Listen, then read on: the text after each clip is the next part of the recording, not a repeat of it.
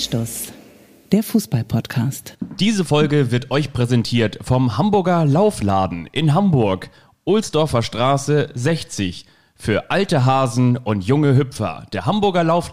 Ich dachte einfach, man kann ja einfach mal irgendwas machen. Wenn uns jetzt schon keiner sponsert, dann mache ich jetzt einfach mal irgendwas, oder? Das war so nicht abgesprochen. Aber so könnte ein Werbespot in diesem Podcast klingen. Genau. Aber ansonsten muss ich sagen, liebe Grüße an, an Jens, ähm, meinen alten Lauftrainer und seine Frau Miriam, die haben wirklich einen ganz tollen Laufladen. Da kann man auch mal In vorbei Hamburg, laufen. ne? In, der Ohlsdorfer Straße? Genau, 60. Das ist da bei der Jahnkampfbahn. Ach so, bei der La- Jahnlaufbahn. Übrigens, Servus, grüß Gott, wenn ich mich kurz einmischen darf. Ich muss sagen, ich habe so einen leichten Schnupfen mitgebracht aus dem Olympiastadion, weil der Opti ist mit meinem Mantel einfach los. Wisst ihr, was das war? Aus ARD-Sicht war das der Mantel des Schweigens. Versteht ihr, weil er weggeht? Hm, naja, egal.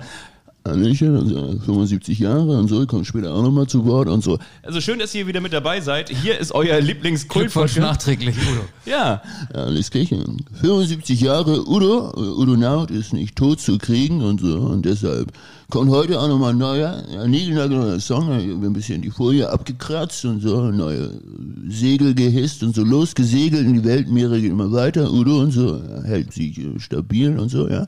also später für die Anstoß-Playlist gibt es natürlich auch den neuen Song von Udo Lindenberg. Ähm, so, nochmal genau so, muss ich nochmal raussuchen. Auf jeden Fall ein ganz toller Song. Udo Lindenberg begegnet dem Tod. Singst du den dann oder er?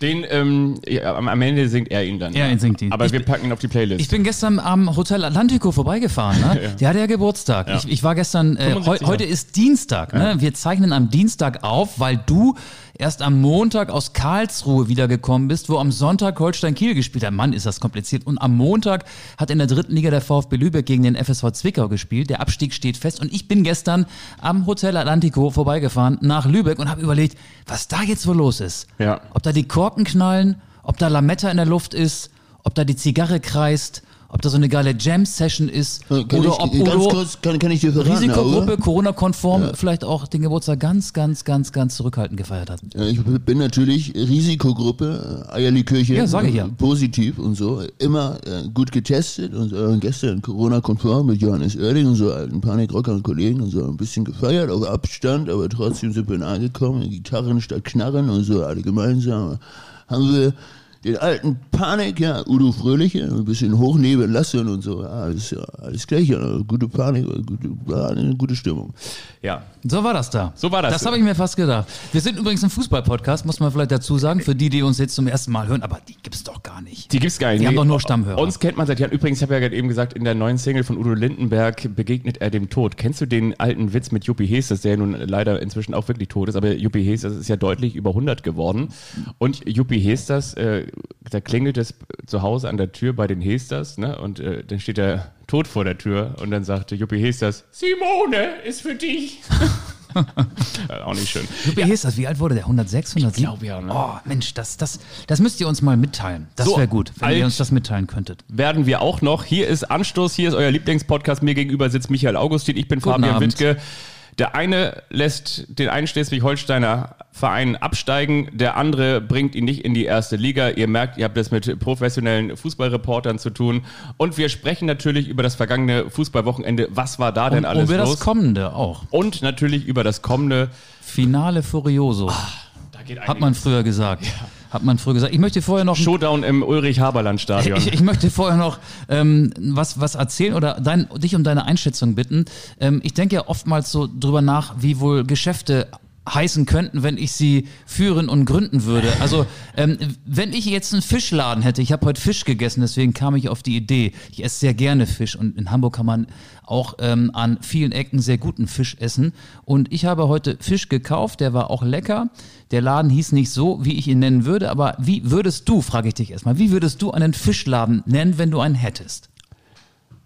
Ein Fischgeschäft. Fabis Fischerkiste. Ja, und ich Hänsel und Grete. Ist mir beim Fischessen heute eingefallen. Ja, So, jetzt Fußball, oder? Ich habe übrigens auch Matthias gab's heute auf Brötchen. Matthias, yes, yes, yes. oh mein Oh, Gott. die hätte ich mir neulich fast an der Tankstelle gekauft. Matthias, yes, yes, yes. Ja, die anderen.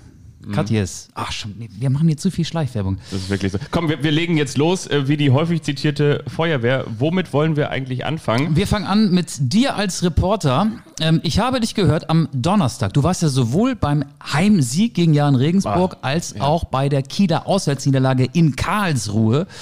Und ähm, ich bin in Ostfriesland gewesen am Donnerstag. Das war ja Christi Himmelfahrt, Vatertag. Ich bin mit dem Bollerwagen von Hamburg bis nach Ostfriesland, war da auf großer Brüsseltour. Nee, ich habe da meine ähm, Tochter zu ihrer Oma gebracht. Die sollte auch mal dahin, wo es schön ist, mal raus aus der Großstadt. Und da habe ich dich auf dem Rückweg gehört als Reporter des Spiels Holstein-Kiel gegen Jan Regensburg. Und ich finde, ähm, du hast so ein paar schöne Formulierungen gehabt. Finn Bartels blüht auf wie ein Rapsfeld. Und ich fuhr gerade auch an einem Rapsfeld vorbei und deswegen hat das so schön gepasst. Dann wurde Finn Porat für Finn Bartels eingewechselt und du hast von einer Finn-Finn-Situation gesprochen. Das fand ich auch ganz witzig. Aber ich habe einiges vermisst. Na? Ich habe Fantastisch vermisst. Finn Vergnügen. Finn Fun. Und ähm, dann habe ich auch noch vermisst, nach dem 1 zu 0 in Karlsruhe, da bin ich schon am Sonntag, hat ja Janni Serra das Tor für Holstein Kiel geschossen. Da habe ich sehr rationell vermisst. Aber sonst habe ich nichts vermisst. Ich, ich bin danach Dich habe ich so, vermisst, aber jetzt sehen wir uns ja wieder. Oder Kiel, Serra, Serra, whatever will be, will be. Ich muss übrigens noch mal ganz kurz sagen zum Regensburg-Spiel, über das wir vielleicht auch noch ganz kurz sprechen können. Das, das fand ich total nett. Man kommt dann ja da so rein und wir sind ja nun wirklich wenige Journalisten, die rein dürfen ins Stadion. Vielleicht sprechen wir auch noch mal ganz kurz darüber, dass Holstein auf die Zuschauer verzichtet. Aber das nur noch mal so nebenbei. Und dann kam ich da rein und dann können wir uns da ja akkreditieren. Gibt so einen Fragebogen, den man abgeben muss. Es wird noch kurz Fieber gemessen. Und da stand ein Mitarbeiter von Holstein Kiel und der sagte, so ein bisschen verschämt, total nett, meinte so, Ich kenne sie aus dem Podcast. ja, der hat gesagt, mein Kumpel, mein, Kümp mein Kumpel, der hört euch immer. Und zwar, jetzt, jetzt kommt es, mein Kumpel arbeitet auf einem Schiff in der Karibik Was? Und, und, und schrubbt da dann irgendwie, der macht irgendwie, ich weiß nicht, was er da macht, aber der, der macht da irgendwie so ein, wahrscheinlich so ein freiwilliges soziales Jahr, wie auch immer. Traumjob. Arbeitet, genau, arbeitet nicht auf dem Traumschiff, hat aber einen Traumjob und zwar arbeitet der auf dem Schiff in der Karibik und schrubbt er dann so das Deck und so und dabei hört er euch immer. Das fand ich war sehr schön und ich schicke Grüße in die Karibik. Liebe Grüße in die Karibik von uns und vielleicht packen wir für ihn auf die Playlist von Achim Reichel, Aloha Hea. Weißt du, da singt er doch auch drei Wochen lang nur das Deck geschrubbt. Dachte ich an dieser Stelle. Liebe Grüße in die Karibik. Du schrottest unsere Playlist auch mit solchen Songs, aber in dem Fall gibt es ja einen ähm, nachvollziehbaren Themenbezug.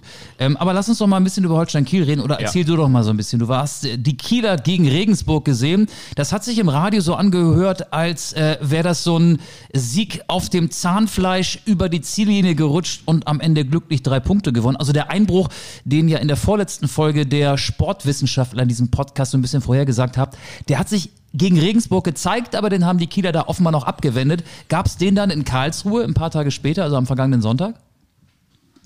Ich hatte in gegen Regensburg so das Gefühl, das könnte eigentlich das Endspiel sein und dachte so, hm, irgendwie habe ich ein schlechtes Gefühl und eigentlich lief auch ziemlich viel gegen Kiel und dann haben sie es am Ende dann doch noch irgendwie gedreht. Also sie hatten jetzt auch wirklich in der letzten Zeit ganz häufig dieses berühmte Matchglück, also gegen St. Pauli angefangen, dann gegen Hannover, gegen Sandhausen, glaube ich, ging das in Ordnung, aber eben auch gegen Regensburg. Und gegen den Karlsruher SC hast du auf meine Mannschaft gesehen, da hast du gemerkt, jetzt arbeitet der Kopf, jetzt arbeitet der Kopf, nicht nur die Fitness gegen dich, ich glaube nämlich auch, da habe ich auch mit einem Kollegen, mit dem ich dort gewesen bin, drüber gesprochen. Weißt du, das ist so wie früher, wenn du dich wochenlang auf eine Klausur vorbereitest oder wenn du dich als Immer einen Leistungssportler Abend vorher gelernt. Ja, genau. Oder wenn du aber Ich dich kenne das als, Gefühl nicht. als Leistungssportler oder Leistungssportlerin auf einen Wettkampf vorbereitest, dann ist es so, ähm, du bist mal müde, du hast mal einen besseren Tag, du hast mal einen schlechteren Tag. Aber die letzte Nacht vor dem Wettkampf ist eigentlich egal. Das heißt, du schläfst da eigentlich immer schlecht. Du bist immer irgendwie nachts nochmal wach, du schläfst unruhig, weil du weißt, am nächsten Tag geht es um ganz, ganz viel. Das heißt, ich glaube, die Fitness war am Ende in Karlsruhe nicht so entscheidend, sondern du baust automatisch diese Anspannung wieder auf.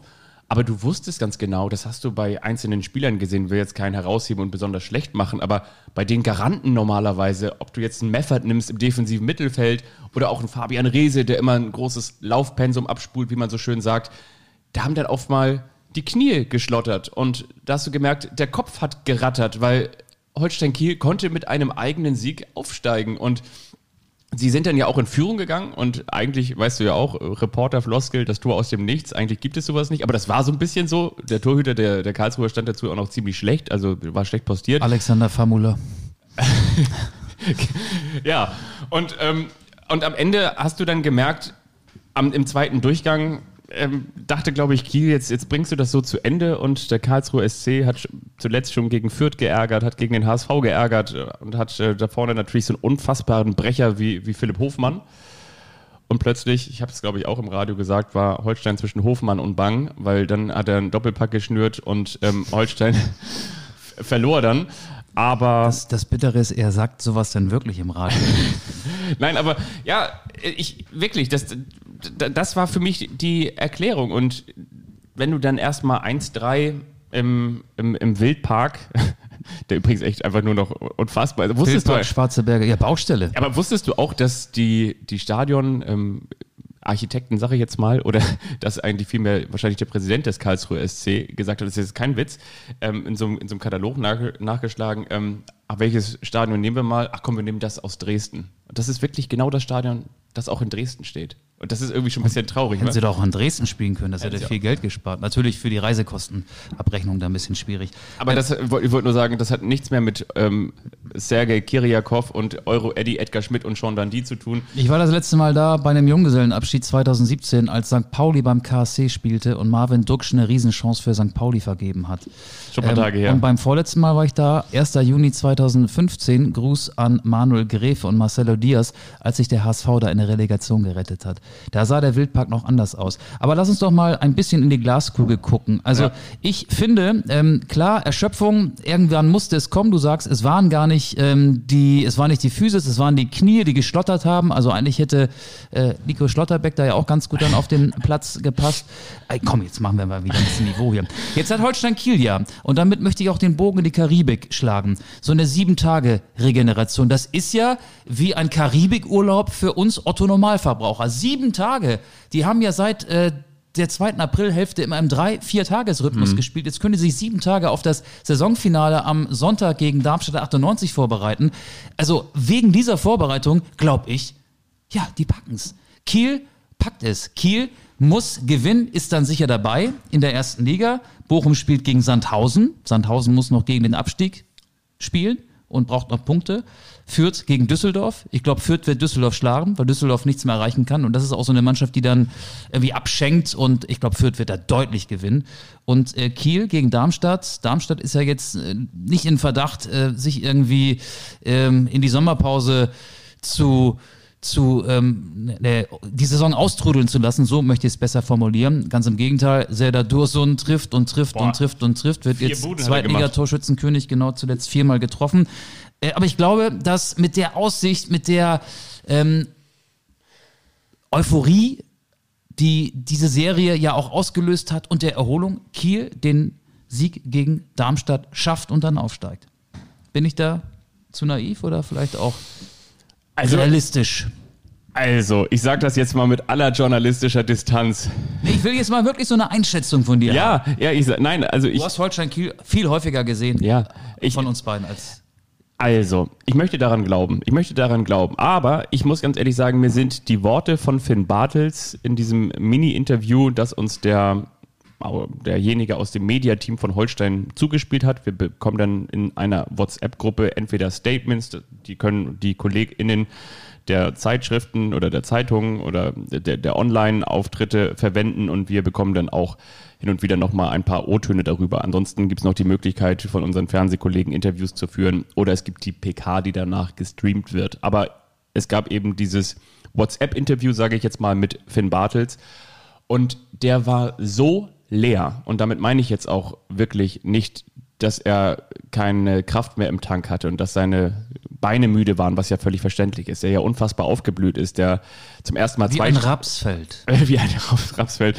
der zum ersten Mal zweistellig getroffen hat und äh, so viele Tore nach der Quarantäne ge geschossen hat und so weiter und so fort, wirklich der Garant war. Aber du hast eben gemerkt, vor allen Dingen auf die Frage, kannst du das analysieren, warum das jetzt hier nicht geklappt hat, hat er gesagt so, nee, ich bin einfach so leer und ich bin so platt und ich bin so enttäuscht. Und dann kam eben auch der Hinweis darauf, ihr habt jetzt ja sechs Tage Zeit oder eben knapp sieben Tage Zeit, euch zu regenerieren. Und daraufhin hat er auch gesagt so, ja, aber du schleppst jetzt eben auch eine Woche lang mit dir rum, dass du diesen Matchball nicht verwandelt hast. Und ich finde, das ist zum ersten Mal eine Aussage, die du aus Kiel vorher nicht gehört hast. Natürlich haben viele gesagt, so ja, wir mussten auch in Quarantäne. Man muss auch bedenken, dass wir nicht immer voll trainieren konnten. Aber dass sie jetzt selber merken, wir haben diesen Matchball vergeben.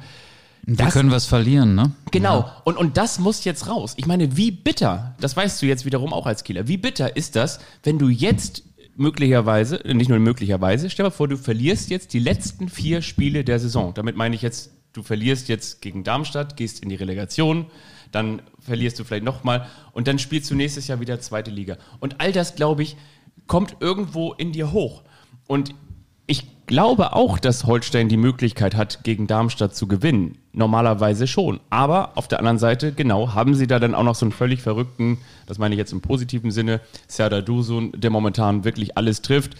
Ähm, gibt natürlich auch noch viele andere Geschichten mit Matthias Honsack und dem Herminator, der auch mal früher für Holstein Kiel gespielt hat und mit Markus Anfang, der jetzt Trainer ist bei Darmstadt 98, der mit Holstein Kiel in die, die, die zweite Liga in der Aufstiegssaison in der Relegation am VfL Wolfsburg dann gescheitert ist. Ne? Ja. Das war übrigens gestern vor drei Jahren genau auf den Tag genau. Ach, guck an. Ja. Aber ich finde, das ist jetzt eine sehr ähm, negative Herangehensweise und du hast jetzt Finn Bartel zitiert, der wahrscheinlich äh, zu Recht und auch aus nachvollziehbaren Gründen erschöpft war, ja. der äh, auch enttäuscht war, weil ich kann mir vorstellen, dass das Interview äh, direkt nach dem Spiel entstanden ist ja. und nicht mit einem äh, halben Abend, die er Zeit hatte, den er Zeit hatte zum Nachdenken.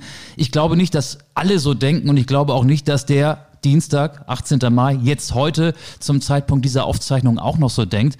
Und außerdem ist die Mannschaft ja ähm, intakt und da wird es ja dann auch äh, Spieler geben, die wieder eine positive Stimmung reinbringen. Das ist dann auch die Aufgabe des Trainerteams mit Ole Werner an der Spitze und äh, ich glaube, das werden die Kieler schaffen, die ja ansonsten eine unfassbar erfolgreiche Saison gespielt ja. haben. Sie sind im Pokal-Halbfinale gewesen, sind dann natürlich sang- und klanglos gegen Borussia Dortmund untergegangen. Jetzt muss man vielleicht sagen, ist ja auch gut so, dass Holstein am Vatertag nicht das Pokalfinale in Berlin spielen musste, um nicht noch mehr Kräfte im Kampf um den Erstliga-Aufstieg zu vergeuden. Holstein Kiel hat die Bayern geschlagen. Es gab nicht so viele Mannschaften in Deutschland, die in der Saison gegen Bayern München gewonnen haben. Holstein Kiel ist dieser sensationeller Erfolg gelungen. Und ich glaube, wenn du ähm, dieses Denken wieder in den Kopf bekommst, dann kann das eine Woche voller Vorfreude werden. Das ist ja auch mal so die Frage, ähm, wie bist du gestrickt als Leistungssportler? Gehst du an die Sache heran und denkst dir, hey, ich kann jetzt was verlieren? Oder sagst du, es ist doch geil? Also aus Sicht von Finn Bartels, ich bin 34 Jahre alt. Ich spiele für meinen Heimatverein. Ich kann jetzt mit diesem Verein, bei dem alles begann, in die Bundesliga aufsteigen mit Holstein Kiel. Kiel kannten vor ein paar Jahren nur die Sportfans in Verbindung mit dem THW, mit dem deutschen Handballrekordmeister. Jetzt reden alle über Holstein Kiel. So kann man es doch auch drehen. Und ich glaube, wenn du diesen Schalter im Kopf umgelegt bekommst, dann kann das eine sehr schöne Woche werden für Holstein Kiel. Und ich glaube, so jemand wie Finn Bartels, der ja auch schon ein paar Jahre aktiv ist, der wird das schaffen, obwohl ich ja natürlich nicht in seinen Kopf gucken kann. Aber ähm, ja, das ja, also, Kiel packt es hast du auch recht. Das ist natürlich genau die Kehrseite, wie du auch schon sagst. Ich meine, wenn eine Mannschaft nun wirklich gezeigt hat, dass sie immer wieder aufstehen kann, dann ist es Holstein Kiel, die eben diese zweifache häusliche Quarantäne überstanden haben, wie du schon gesagt hast, und auch eindrucksvoll nach diesem 0 zu 5 gegen Borussia Dortmund dann einfach am, ich glaube, Montag oder Dienstag war es, gegen Sandhausen dann einfach wieder gewonnen haben und gesagt haben, okay, jetzt ist wieder Aufstiegskampf, ne? Und dann haben ja. sie auch abgeliefert. Die Spiele wie gegen Regensburg jetzt wieder gedreht haben und so bin ich auch absolut bei dir. Bin ich auch absolut bei dir. Nur muss ich auch sagen, dieses Spiel gegen den Karlsruher SC war aber auch gefühlt so ein bisschen Borussia Dortmund. Das war einmal ganz kurz, okay, jetzt rennen wir hier komplett gegen die, ja, aber gegen die, die Kieler haben doch in der Nachspielzeit sogar noch den Ausgleich geschossen. Das Tor wurde ja wegen einer knappen Abseitsstellung nach Videobeweisentscheid ja. zurückgenommen. Also äh, die waren jetzt ja nicht so chancenlos vom Nö. Ergebnis her schon mal gar nicht, wie jetzt in diesem Pokalhalbfinale in Dortmund, das ich live im Stadion sehen durfte, ja. wo man sich zur Halbzeit Stimmt. Sorgen machen musste, ob das jetzt vielleicht nicht der ähm, höchste Sieg von Borussia Dortmund in der DFB-Pokalgeschichte wird. Und ich habe mich wirklich dann in der Halbzeit hingesetzt gesetzt und habe äh, gemeinsam mit den Kollegen, die noch da waren, äh, recherchiert, was war denn der höchste Sieg von Borussia Dortmund im Pokal und dann war das irgendwie einer ähm, aus Zeiten, da haben unsere Großeltern noch ähm, wahrscheinlich äh, Gänseblümchen auf der Wiese gepflückt, so lange ist der Herr gewesen. Also, ähm, aber von dieser Form war Holstein Kiel nun weit entfernt, würde ich jetzt mal sagen, in Karlsruhe. Lass uns doch mal Aber den letzten, ganz kurz noch ja, Karlsruhe. Wusstest du, was Holstein Kiel damals in Karlsruhe gewonnen hat oder gegen den die Karl- deutsche Meisterschaft, aber nicht gegen den KSC, sondern gegen den KFV, gegen den Karlsruher Fußballverein. Geil, dass du das weißt. 1912. Ja, das habe ich mir. Das weiß man, ne? Das, das, das weiß man. Das weiß man einfach. Lass uns doch mal Ja. die, die relevanten drei Spiele tippen äh, in der zweiten Liga. Sonntag Saisonfinale. Bochum gegen Sandhausen. Wie geht's aus? Bochum ist noch Tabellenführer mit 64 Punkten. Sandhausen Bochum gewinnt, das, Punkt, Punkte, um nicht abzusteigen. Bochum gewinnt das Anna Kastropper. Und danach wird es ein großes Jubelmeer außerhalb des Stadions geben, weil der VfL Bochum damit den direkten Aufstieg in die erste Fußball-Bundesliga nach elf Jahren das Comeback perfekt macht. Also, ja. Hm? Also, so. kon konkret, ich sag, sie gewinnen das 2 zu 0. Ich sag 2-2. Oh. Mhm. Sandhausen schießt zwei Tore. Ja, und Fürth spielt gegen Düsseldorf. Da sag ich 4-1. Das wird eine ganz klare Angelegenheit. Nee, ich sage 1-1. So, und Kiel gewinnt gegen Darmstadt 3-2 und damit wäre nach meiner Berechnung klar, dass der hohe Fürther Sieg nicht reichen würde. Dann hätte Bochum am Ende 65 Punkte, Kiel auch und Fürth hätte 64 Punkte.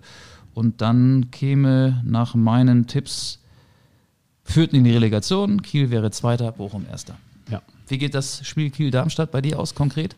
Ah, Ich dachte, das verrate ich erst gleich, weil du weißt doch, es gab doch diese eine Geschichte, die wir noch geplant haben. Ach so, okay. Dieses mit dem, wo man Ah ja, schon so ein bisschen ja, was ja, voraussagt. Ja, ah, ja, ja, ja. du? Okay, du hast recht. Oh, du hast recht. Ähm, das ist jetzt ein bisschen kryptisch formuliert, aber wir gehen noch mal auf das Saisonfinale von Holstein Kiel ein Ja. Mhm. und auch auf das Saison- Saisonfinale von Werder Bremen. Wollen wir noch über das Saisonfinale des HSV reden? Ja, müssen Der wir. Eintracht Braunschweig auf den Relegationsplatz heben kann, indem man nämlich auch ähm, das letzte Saisonspiel verliert. Der HSV hat es ja geschafft, am vorletzten Spieltag beim VfL Osnabrück zu verlieren, obwohl Osnabrück zuvor 13 Heimniederlagen in Folge kassiert hatte. Ähm, Es gibt einfach diese Geschichten, die du dir nicht ausdenken kannst. Ich weiß, weißt du, aber auch, sie überraschen mich nicht mehr, diese Geschichten. nein, mi- mich überraschen sie auch nicht. Es ist aber, auch langweilig. Aber trotzdem sitzen wir wieder mit den ganzen Leuten ähm, im privaten oder im, im kollegialen Umfeld und sagen so, komm, lass uns doch mal ganz kurz hier in die, äh, in die restlichen Spiele nochmal reingucken. Guck mal, der HSV hat doch das leichteste Restprogramm. Die spielen zu Hause, dann hier gegen, oder die spielen in Regensburg, dann spielen die zu Hause gegen KSC, ja, dann müssen sie eigentlich vier Punkte holen und dann spielen sie in Osnabrück. Da, da musst du eigentlich sagen, komm, Osnabrück hat seit 13 Nür- Nürnberg Spielen... hatten sie zu Hause. 5-2. Äh, Nürnberg noch, genau. Da gab es schon Stimmen, wonach ähm, es ähm, ein Fehler gewesen wäre, Tune nicht früher gegen Rubisch auszutauschen. Ja, genau. Und weißt du, nein, mich überrascht das natürlich auch alles nicht. Aber das sind auch wirklich genauso diese Geschichten, die ich, glaube ich, in der vergangenen Folge oder in der vorvergangenen Folge mal erwähnt habe. Ich meine, Darmstadt 98, als Darmstadt 98 in der ersten Liga spielte und, da, und nicht einen einzigen Auswärtssieg gefeiert hat und schon abgestiegen war, In Hamburg schon. haben sie in Hamburg gewonnen. Weißt du, und das sind so ich war Sachen, im Stadion damals, ja. das kannst du wirklich auch am Mit Ende. iTouch Zulu, kennst du den noch? Ein Interview geführt. Klar. iTouch Zulu. Ein guter Innenverteidiger, ne? Ja, was macht der jetzt eigentlich? Weiß ich auch nicht. Ähm, der HSV hat heute Sebastian Der- der Schonlau lernt- verpflichtet, den Kapitän des SC Paderborn, mit einem Vertrag bis 2024 ausgestattet. Das nur by the way. Ich finde beim HSV interessant die Analyse von Jonas Bold. Wir dürfen übrigens nicht über Horst äh, lästern, finde ich, weil das wäre ja Ruh-Bashing. Ja, ich glaube auch, dass ihn da keine Schuld trifft. Ähm, aber Jonas Bold hat ja gesagt, ähm, dass einige Spieler nicht mit der Euphorie umgehen können. Ähm, und der Saisonstart war gut, die Hinrunde war auch gut. Ich frage mich, woher kommt denn die Euphorie? Aus dem Stadion kommt sie nicht, denn fast alle Spiele haben ohne Publikum stattgefunden. Es waren fast nur Geisterspiele. Das Umfeld, damit meine ich das latent unruhige ähm, Umfeld der Hamburger Zeitung, war auch relativ zurückhaltend. Also mit dem HSV ist sehr behutsam umgegangen worden, auch in der Boulevardpresse. ja, woher kommt das denn sonst? Also ist es vielleicht die Erwartungshaltung, die auch innerhalb des Vereins geschürt worden ist? Oder bezieht er sich auf äh, Social Media Posts? Natürlich ähm, träumen der HSV-Fans und natürlich gibt es Leute, die äh, Schadenfreude versprühen nach so einem Spiel wie am vergangenen Sonntag in Osnabrück. Aber ähm, das habe ich nicht ganz verstanden die, die, die Spieler, die vielleicht zu sehr zu sich in Sicherheit äh, gefühlt haben und ähm, zu euphorisch gewesen sind. Weil wenn eine Euphorie erkennbar gewesen wäre, dann hätte man sie ja eben innerhalb des Vereins erkennen müssen. Denn im Stadion, da gab es keine Euphorie. Da war es mucksmäuschenstill bei jedem Heimspiel. Ja, mich erinnert der Hamburger SV so ein bisschen an, an Sylt. Ich glaube, wenn du da nicht irgendwie gegensteuern würdest, dann wäre irgendwann die Insel gar nicht mehr richtig da und du kannst gar nicht mehr so viel wieder aufschütten, wie durch das Wasser von außen abgetragen wird. Und das heißt auch, ja, so im ersten Jahr nach Abstieg sagst du, okay, jetzt halten wir mal so ein bisschen in Anführungsstrichen das Wasser und das Geld auch bereit und äh, statten den Kader mal ein bisschen mit einem überdurchschnittlichen aus. Das wird dann verspielt, damit machst du natürlich weitere Miesen und so geht es dann weiter und weiter und weiter. Und spätestens als, ich meine, der Helmpeter vom Platz verpflichtet wurde, nämlich ähm, Klaus Jasula, Ja. ähm, wusstest du eigentlich auch, dass der Hamburger SV ein gewöhnlicher Zweitligist ist?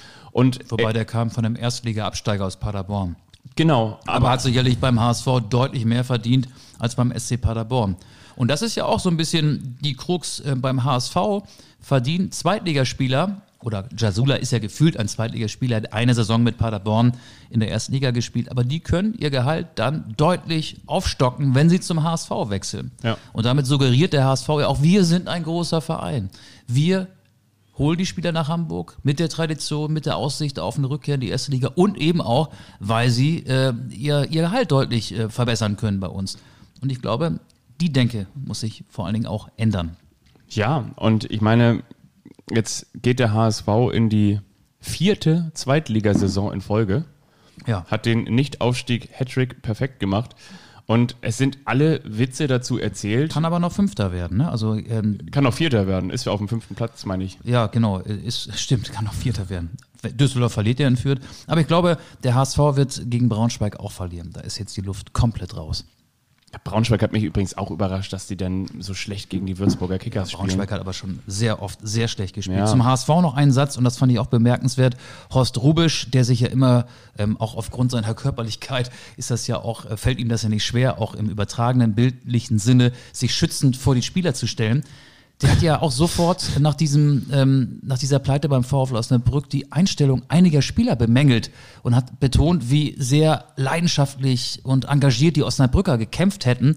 Und wenn der das schon sagt, ähm, dann finde ich das Ja. sehr, sehr vielsagend. Also das wirft ein ganz schlechtes Bild auf diese Mannschaft. Normalerweise ist er ja so der Kumpeltyp, an den, an dessen breiten Schultern ähm, sich jeder anlehnen kann. Ähm, ich finde, der sieht auch ein bisschen ulkig aus, so in den Trainingsklamotten. Da fand ich übrigens äh, ganz kurz, habe ich noch, da ist der Tweetsrichter wieder komplett durch Twitter gelaufen und Ja. hat aufgezeigt und hat einen Tweet gefunden, vielleicht weißt du welchen ich meine, ich hatte ihn auch, glaube ich, retweetet und zwar dahingehend, dass ich wirklich lachen musste.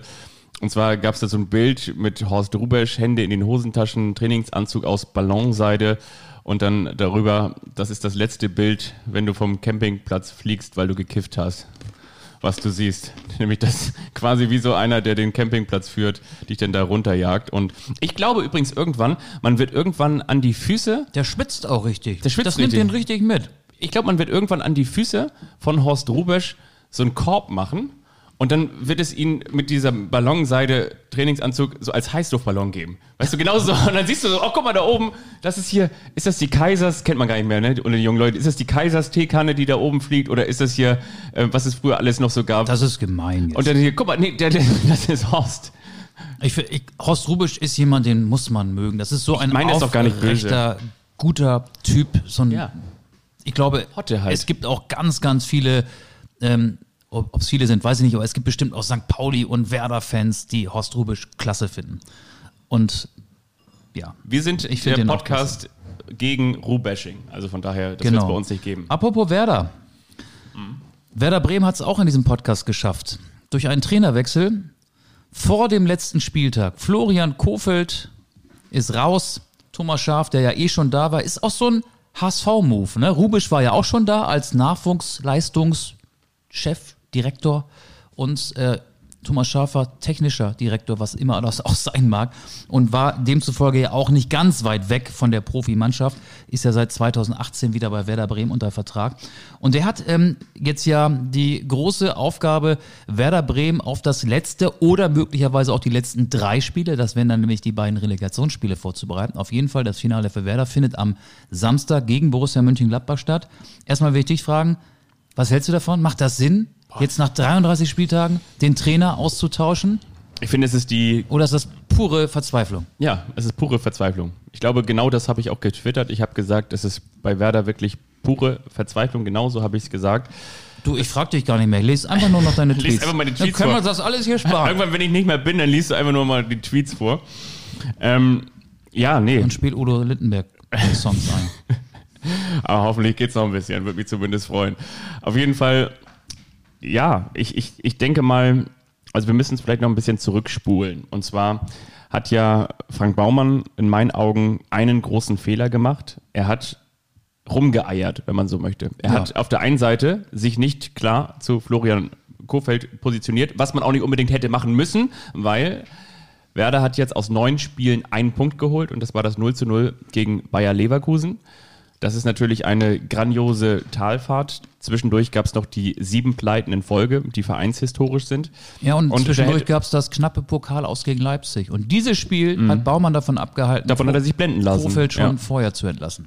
Genau, aber der hat trotzdem ihm erstmal die Rückendeckung nicht mehr gegeben, hat ihm sozusagen eher vielleicht das Knie in den Rücken ge gerammt, was einen dann so ein bisschen selber hochschrecken lässt.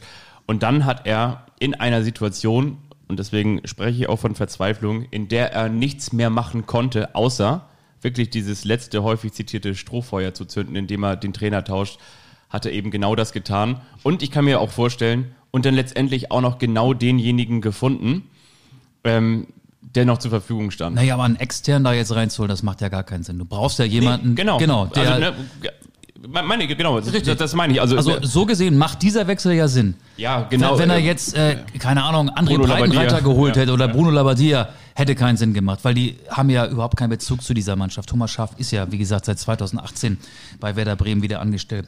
Äh, Ich glaube auch so ein bisschen war Baumanns Motto, besser was machen als nichts machen, weil er hat ja auch gesehen, ähm, wie schlecht Werder Bremen zuletzt gespielt hat. Ich will dir mal die letzten Ergebnisse vorlesen und dann wirst du natürlich mit deiner ganzen Expertise sofort die Frage beantworten können, die ich dir danach stelle. Die Ergebnisse aus Bremer Sicht. 0 zu 2, 0 zu 0, 1 zu 2, 1 zu 3, 0 zu 1, 1 zu 4, 1 zu 4, 0 zu 1, 1 zu 2, 1 zu 3. Was fällt dir bei dieser Reihe auf? Werder schießt nie mehr als ein Tor. Genau, Werder schießt viel zu wenig Tore. Ja. Und die Mannschaft ist nicht gut genug zusammengestellt. Vor allen Dingen in der Offensive nicht. Keine jetzt- neue Erkenntnis. Genau, und jetzt kommt es, Achtung, jetzt schießt nämlich Geld doch Tore. Werder hat kein Geld, hat einen schwachen Kader und schießt entsprechend zu wenig Tore. Und weißt du, was ich übrigens auch ähm, als Trugschluss empfinde? Habe ich schon länger drüber nachgedacht. Man sagt ja immer sowas wie, ja, und bei Werder sind die Spieler immer so häufig verletzt und so weiter und so fort. Und Werder hat großes Verletzungspech. Nee, ich drehe es um. Werder kann sich nur noch Spieler leisten, die möglicherweise sogar mit einer Verletzung So wie Niklas Füllkrug. so wie Niklas Füllkrug, so wie Ömer Toprak, der übrigens auch eine riesengroße Verletztenhistorie Aber der hat hat. jetzt wieder gespielt. ja, nachdem er aber davor wieder fünf In Spiele nicht Augsburg, gespielt hat ja. und davor wieder verletzt war und davor wieder verletzt war. Das heißt, wissen wir beide auch, ähm, Niklas Füllkrug wäre damals gar nicht zu Werder gegangen, wenn er nicht Nee, äh, mit einem Knorpelschaden im, im Knie äh, um die Ecke gekommen wäre oder so ähnlich.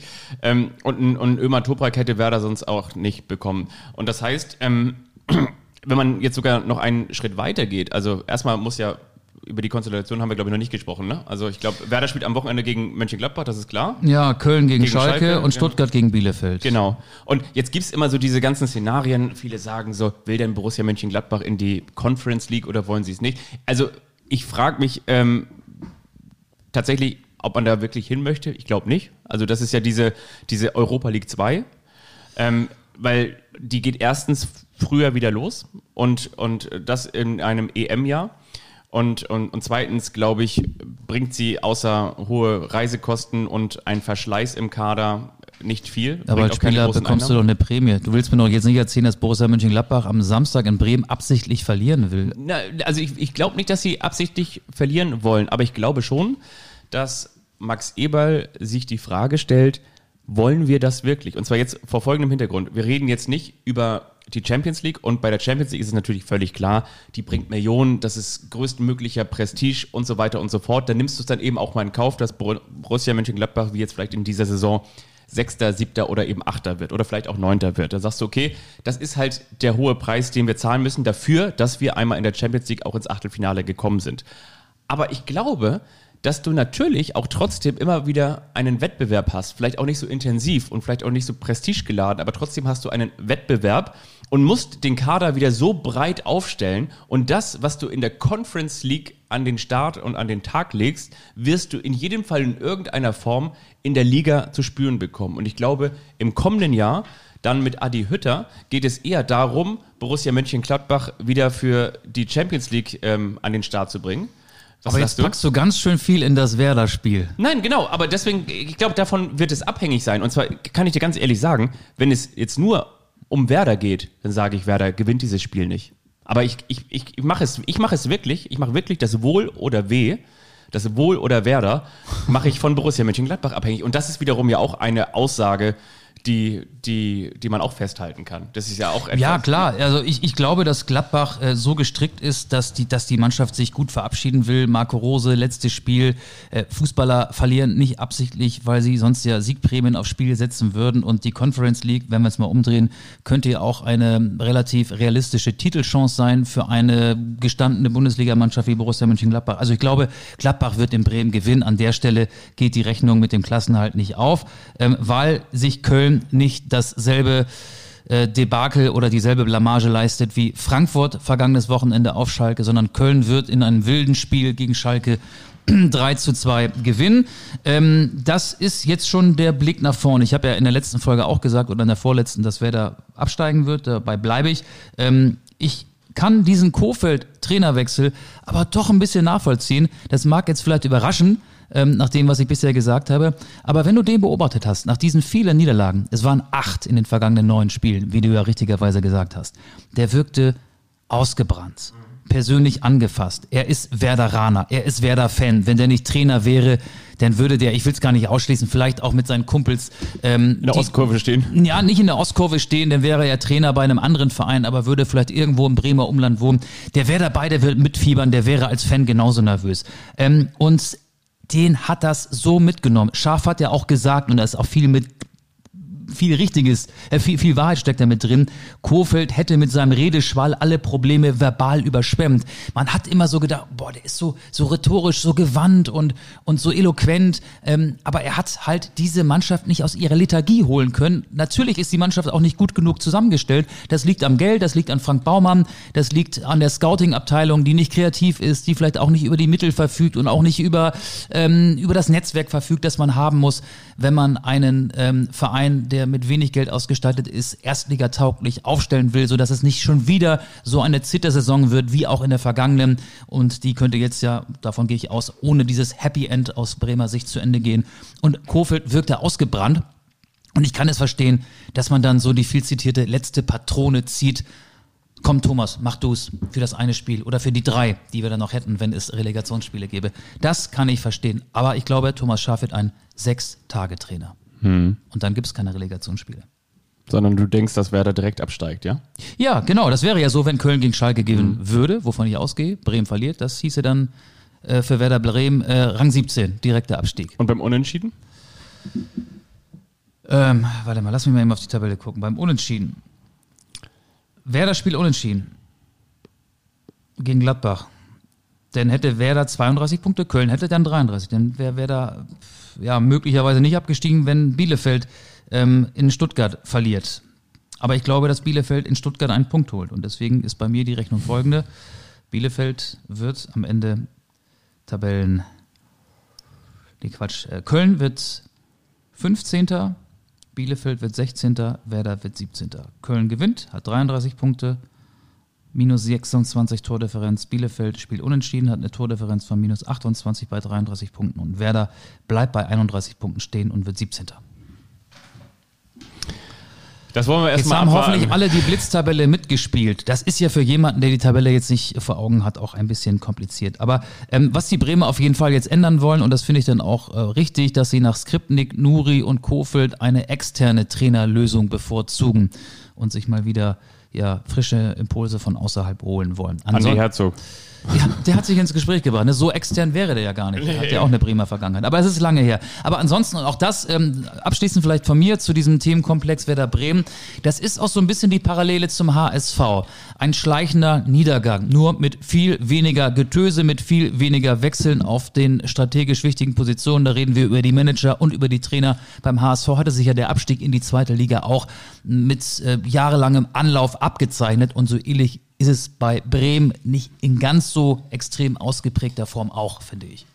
Ja, das Ding ist so, weißt du, bei mir im Bekanntenkreis haben sich jetzt super viele Leute auch irgendwie ein Haus oder so gekauft, so nach, nach, nach langer Zeit. Aber ich, ich stelle mir das so vor, weißt du, dass das Haus, was du dann beziehst, wenn du es gerade vielleicht auch frisch renoviert hast, wird erst einmal nie wieder so schön sein, wie zu dem Zeitpunkt, an dem du einziehst. Und es sei denn, du wirst immer stetig äh, daran werkeln und es äh, schön halten. Und ähm, da hat Werder das einfach verpasst, regelmäßig vielleicht auch mal die Heizung auszuwechseln oder den tragenden Pfeiler zu erneuern. Das Dach zu erneuern. Und äh, außerdem Der Keller ist feucht. Genau. Außerdem Der ist Putz kommt von der Decke. ja. Und ähm, weil da- das Ding ist, um es auch noch mal ernst zu sagen, das, was man so aus dem Werder-Umfeld hört, ist ja auch, dass, dass es ja, wie du schon sagst, ein schleichender Prozess ist und dass Werder auch den Kader in jedem Fall, selbst wenn sie jetzt in der Liga blieben, nochmal ordentlich ausdünnen Rashica, müsste. Augustinsson, vielleicht Eggestein, das wären Kandidaten. Genau, und Ja. das heißt, also Die Anleihe, also das ist ja der letzte Ausweg, ne? so eine Fan-Anleihe mit einer Rendite von, weiß ich nicht, 6,5, 7 Prozent, in der Hoffnung, dass die niemals ausgezahlt werden muss. Also wenn Vereine mit Fan-Anleihen äh, an den Markt kommen, dann weißt du, oh, jetzt ist die Lage aber echt prekär. apropos Fananleihen, in, in Dresden hätte man die Fans auch anleihen sollen, vergangenes Wochenende, oder? Ja, solche Szenen wollen sie in Rostock vermeiden und deswegen 7500 Zuschauer, äh, ist heute bekannt geworden, dürfen ins Stadion zum Saisonfinale in der dritten Liga gegen den VfB Lübeck. Es ist jetzt auch so ein bisschen die Zeit, in der Vereine nochmal so ein positives Signal am letzten Spieltag setzen wollen. Union Berlin hat ja vom Berl- Berliner Senat die Erlaubnis für 2000 Zuschauern bekommen, die dann an der alten Försterei das letzte Heimspiel verfolgen könnten. Die Bayern dürften 250 zu ihrer Meisterparty einladen, ähm, habe ich jetzt gelesen. Ähm, ja, Das ist übrigens auch so, früher hat man ja gesagt, so wenn du so die, die Karten fürs Stadion bekommen hast, du hier, Sabine, in welchem Block sitzen wir? Das ist heutzutage, nachdem die Stadion, Stadien wieder geöffnet haben, ist das nur noch der Lok. Das ist der, der, der Lockruf. Der Lockruf der Vereine. In welchem Block sitzt du? Der Lock-Off. Da finde ich das ja ähm, sympathisch, wie Holstein Kiel es handhabst. Auch da wäre ja der Weg für einige Zuschauer frei gewesen, weil die Corona-Verordnung in Schleswig-Holstein, äh, glaube ich, so einen Modellversuch Modellregion, ja. zu, zugelassen hätte, aber da haben dann die Kieler gesagt, nee, wollen wir nicht, wir wollen hier keine Sonderrolle für uns beanspruchen. Wir bringen das jetzt so zu Ende, wie die Saison ja auch größtenteils lief. Und wenn dann eine Rückkehr erfolgen soll von Zuschauern, dann doch bitteschön für alle in der kommenden Saison. Und ich finde, das ist eine sportlich faire Einstellung. Finde ich auch. Ich musste trotzdem ein bisschen dabei schmunzeln. Wie sagt man so schön, ein, ein Shame. Oder hatten Sie keinen Bock, ein Schutz- und Hygienekonzept zu erarbeiten? Bock, Bock hätten sie sicherlich gehabt, aber man muss dazu sagen, dass so wie Zeit. ich, wie ich, ja, wie ich das gelesen habe, hat die Stadt Kiel, also die Landeshauptstadt Schleswig-Holsteins, den Verein auch schon so ein bisschen mit dieser grünen Ampel äh, über, überrollt und ein bisschen überrascht auch. Und naja, jetzt musst du als Verein innerhalb von sechs Tagen äh, nicht nur deine Spieler aus dem roten Drehzahlbereich bekommen, sondern du sollst jetzt auch nochmal ein fantaugliches Hygienekonzept an den Start bringen. Damit will ich nicht sagen, dass Über wie viele Fans hätten wir da geredet? Das weiß ich gar nicht ganz Okay. genau. Also ich glaube, nee, das kann ich nicht genau sagen, ob es jetzt 200 oder vielleicht wie in, in, in Berlin 2000 sein sollen. Ich weiß es nicht genau. Aber in jedem Fall hättest du ja trotzdem, ne? Du hättest ja dann wahrscheinlich irgendwelche Luca-Geschichten, Luca-Apps und äh, Registrierungen und das trotzdem so absperren, dass manche rein können und andere nicht und, und Ordner und so weiter und so fort. Ich will nicht sagen, dass ich das den Kieler nicht zugetraut hätte, aber ich, ich sag mal so, diese, diese Presseerklärung ist, glaube ich, sehr, sehr, sehr gut formuliert worden. Ja, dafür hat man ja auch eine Presseabteilung, ne? Genau. Die haben wir übrigens Nicht. auch. auch nicht. Doch, die haben wir. Aber pass mal auf, ich habe jetzt eine kleine Überraschung mit dir vor. Ich wollte dir noch sagen, ich war vorhin joggen und ich habe wirklich jetzt André Schürle gesehen, hier in Hamburg. Was? An der Alster. Der Schü. Schü. Schü. Ich habe Schürle gesehen vorhin. Den habe ich übrigens neulich hier schon mal in Hamburg gesehen. Da habe ich es aber vergessen, dir im Podcast zu sagen. Und jetzt dachte ich so, der hatte so eine Sonnenbrille auf. Ich meine, der hatte eine relativ auch äh, klare Frisur, so, ne? Und äh, die entsprechende Größe und er guckte auch so ein bisschen verstohlen, als man ihn dann so angeguckt hat, so nach dem Motto, hm, da hat mich jetzt vielleicht jemand Hast du erkannt. ihn begrüßt mit Mach ihn, mach ihn, er macht ihn, weil er die Vorlage gegeben Ja. hat, ne, zu dem Tor von Götze. Das wäre natürlich eine. Steilvorlage Wohnt er gewesen. hier vielleicht? Bringt er sich bei St. Pauli ins Gespräch? Oder beim. Nee, hat er ja seine Karriere beendet. Ja, das ist interessant. Ja. Pass mal auf. Bist du bereit? Wir machen jetzt was, was wir selten machen, aber jetzt ist es angebracht. Meine Damen und Herren, liebe Podcast-Freunde, seid ihr bereit? Die Kult-Rubrik ist zurück. Denn hier kommt das Schlagzeilen Orakel, Orakel, Orakel. So sieht's nämlich aus. Wir gucken auf das Saisonfinale von Holstein Kiel und Werder Bremen. Wir sagen euch, was ihr in den Zeitungen lesen werdet. Welche Schlagzeile nach diesen beiden Spielen? Werder gegen Gladbach spielt um den Klassenhalt in der ersten Liga. Kiel spielt gegen Darmstadt um den Aufstieg in die erste Liga. Das ist die mediale Wettervorhersage für Montag, den 24. Das ist der Pfingstmontag, ne? Ja, äh, lass uns Dienstag, aber Dienstag. können auch Online-Ausgaben online, sein. Ja. Genau. SZ und alle werden es schreiben. Fang, fang mal an. Ich fange mal an. Präsentier mir mal deine erste Schlagzeile. Ich fange an. Wir hatten uns übrigens auf zwei Begegnungen geeinigt. Genau. Und zwar auf Werder gegen. Habe ich gerade gesagt. Ach, hast du gerade gesagt? Habe ich gerade gesagt. Guck mal, guck mal so, so echt, hast du das echt gerade gesagt? Habe ich gerade gesagt. Geil. Okay, Keiner hört mir zu. Nicht mal der, der hier mit mir den Podcast macht. geil. Okay, fangen wir mit Werder an. Ja, mach, wie du willst. Okay. Geschafft. Werder rettet sich und in Klammern, wer kann. Durch einen 1 zu 0 Sieg gegen Borussia Mönchengladbach schafft Werder den Klassenerhalt und so wird es stehen. Ich habe es ja gerade gesagt. Ich glaube, es wird rausgegeben über die Agenturen von der DPA und die packen das dann automatisch in ihren Online-News-Kanal, zum Beispiel auch von der Süddeutschen Zeitung. Bei Sky wird es zu sehen sein, bei Sport 1, bei den lieben Kollegen, die uns hier featuren. Und überall wird stehen, geschafft, Werder rettet sich, in Klammern, wer kann. Ja, äh, ich bin ein bisschen traurig, dass du mir die Idee nimmst, weil ich habe das so ähnlich, nur negativ, nicht geschafft.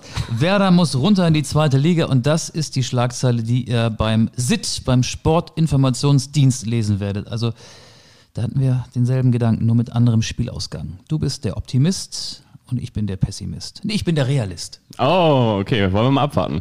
Dazu habe ich übrigens gleich noch ein paar Mails, die uns geschickt worden Ja, gerne. sind. Aber erst einmal nochmal zu Kiel. Holstein Kiel, Kiel, gegen Darmstadt. Darmstadt 98. Das war Tollstein. Kieler Störche bringen Bundesliga neues Baby. Erstligist aus Schleswig-Holstein. Steht in welcher Zeitung?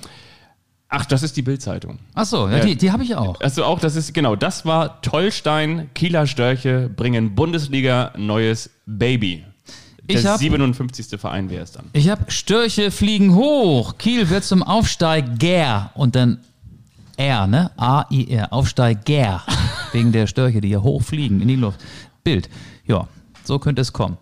Hoffen wir. Wir könnten jetzt gleich die nächste Kultrubrik draufsatteln. Ach, das war ja gar keine Kultrubrik. Das hier ist ja nur so eine, so eine Rubrik, die es hin und wieder mal in diesem Podcast schafft. Übrigens, an dieser Stelle, ich suche nebenbei ganz kurz die Verbindung. Ähm, könnt ihr, wenn ihr für das kommende Wochenende noch weitere ähm, Schlagzeilen habt, könnt ihr die, aber die, wie gesagt, zu den Begegnungen Holstein gegen Darmstadt oder Werder gegen Mönchengladbach, könnt ihr die uns sehr, sehr gerne senden.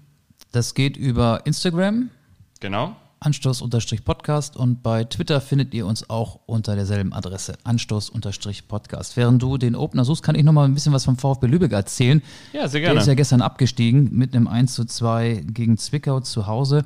Und das waren echt skurrile Szenen nach dem Spiel. Die Lübecker müssen ja eine Rasenheizung installieren. Sie müssen ihr Stadion Drittliga-tauglich machen, haben jetzt nur mit einer Sondergenehmigung ohne Rasenheizung in der Drittliga gespielt und dann rollten nach dem Spiel direkt die Bagger an und haben den Rasen aufgerissen. Also die Aufräum- und Abbrucharbeiten haben quasi direkt danach begonnen.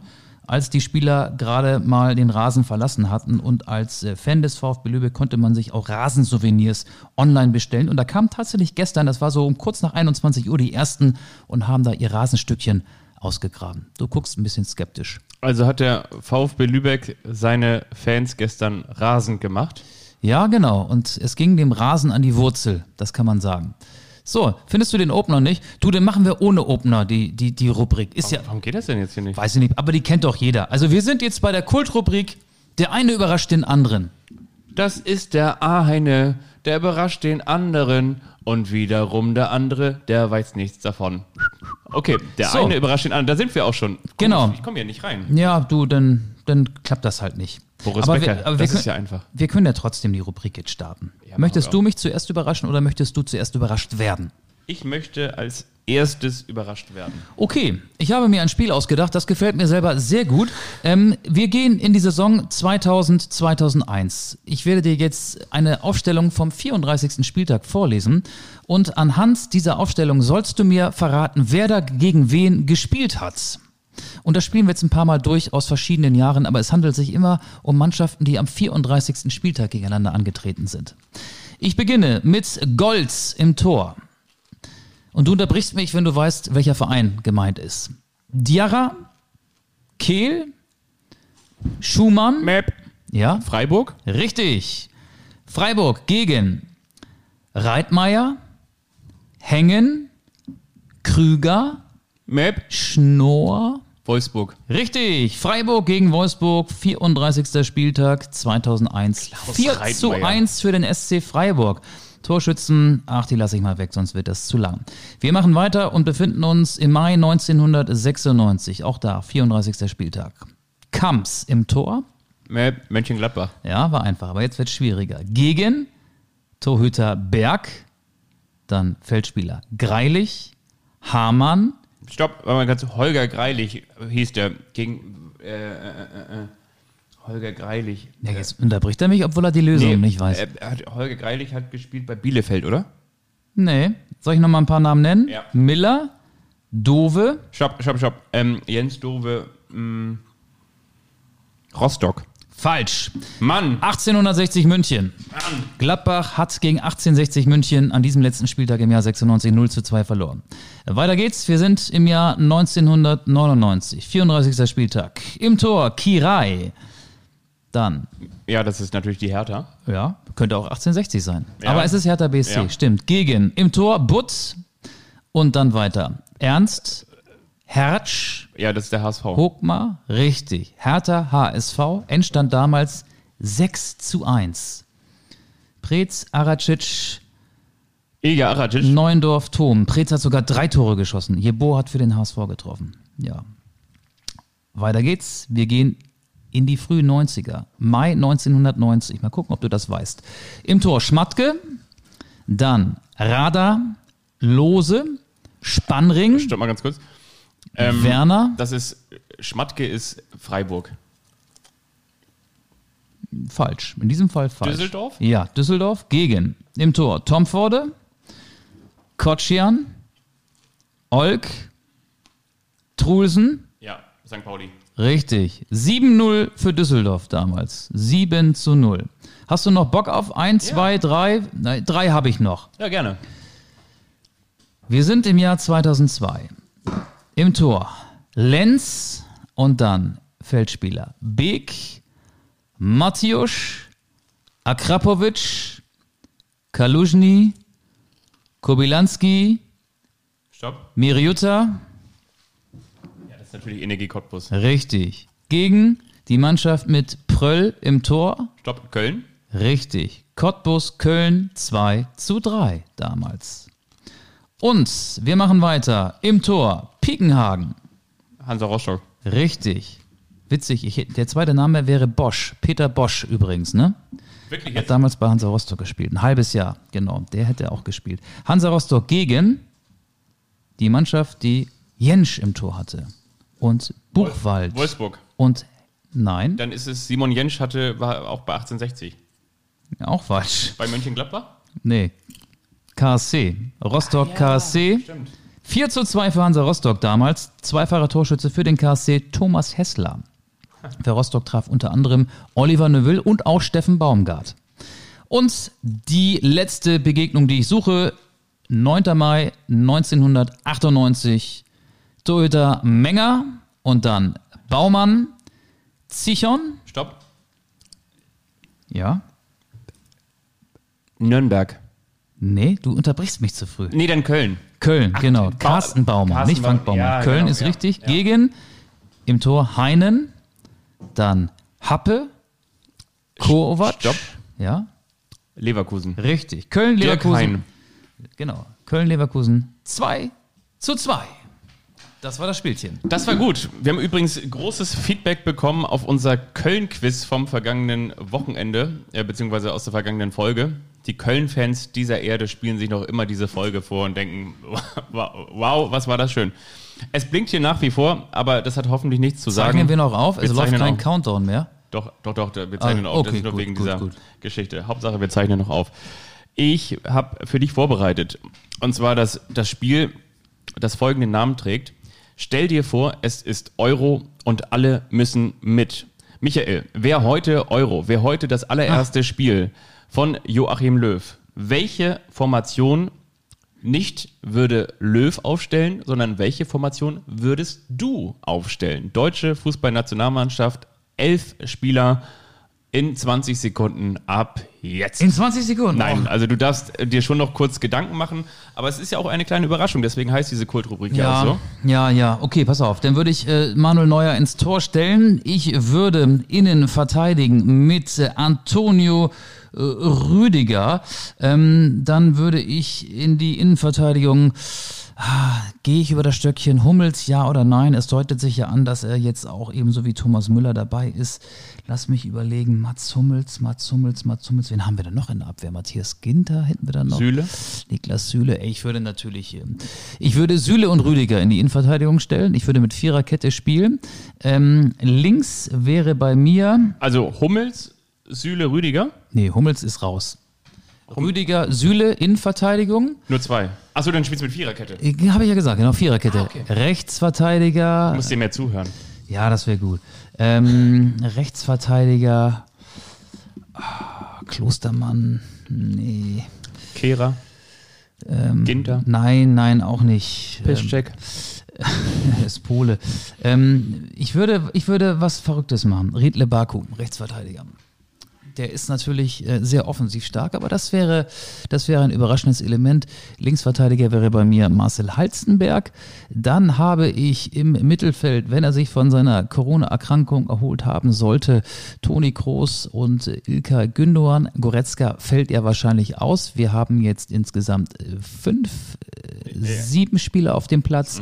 Dann gibt es bei mir ähm, vorne Leroy Sané, Serge Gnabry und Timo Werner hat mich zuletzt nicht überzeugt.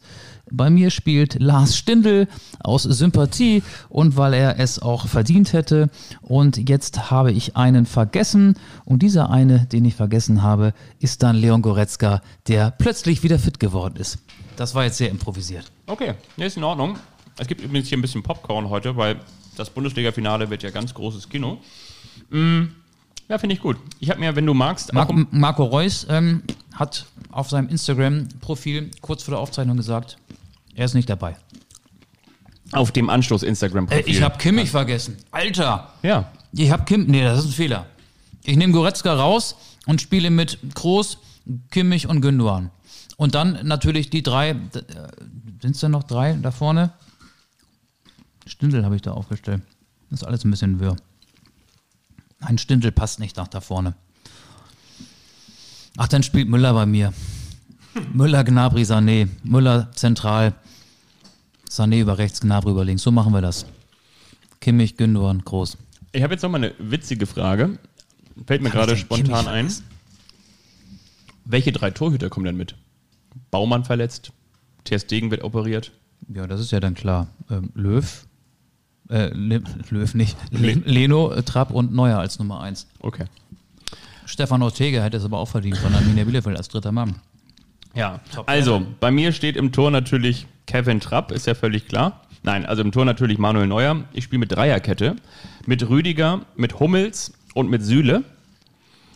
Bei mir gibt es auch ein, ein defensives Mittelfeld, was dann, also mit einer Dreier defensiveren Variante, die aber tatsächlich sich auch ins offensive Mittelfeld mit, mit einschalten kann. Also ich spiele dann vor der Reihe mit Groß, mit Kimmich und mit Gündogan. Ich spiele im 4-3-3. Dann gibt es Havertz und Sané. Gnabry erstmal nicht. Und dann Müller hinter der Spitze, so eine, so eine halbe Neun. Und vorne ist natürlich völlig klar, Überraschung, Finn Bartels. Kommt mit zur Europameisterschaft, ist ja völlig klar.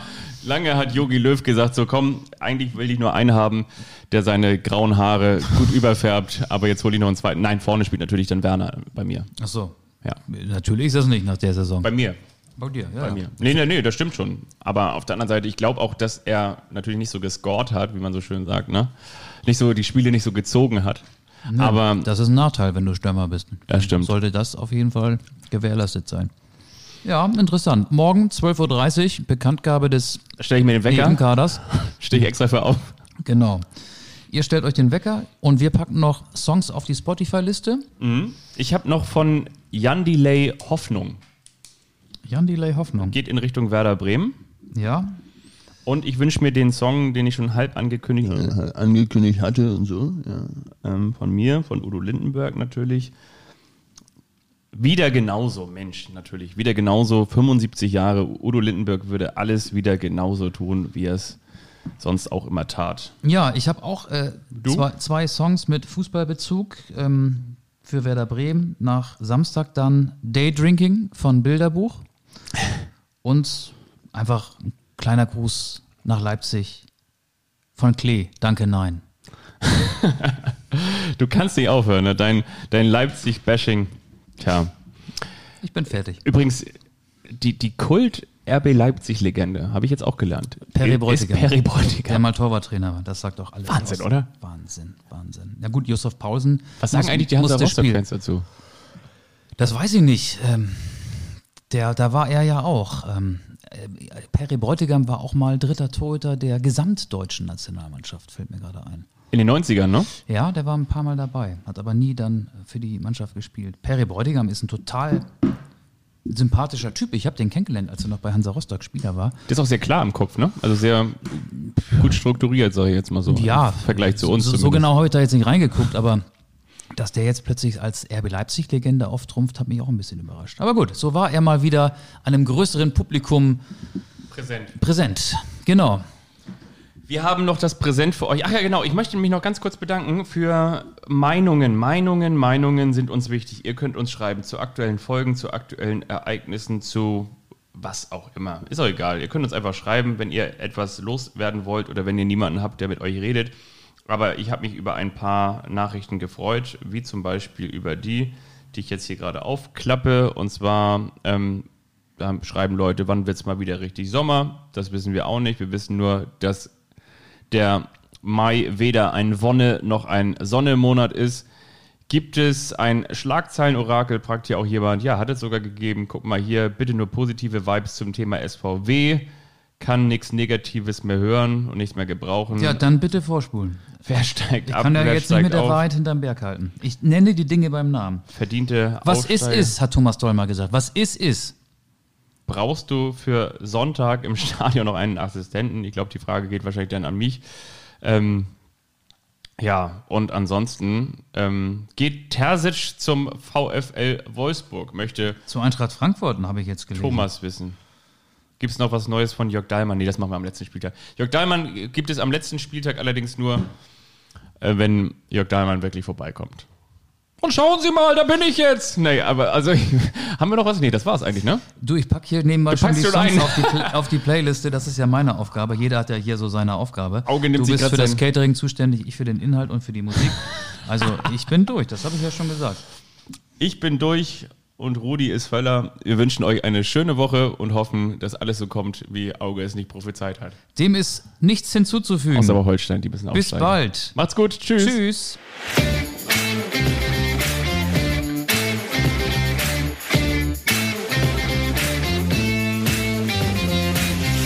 Anstoß.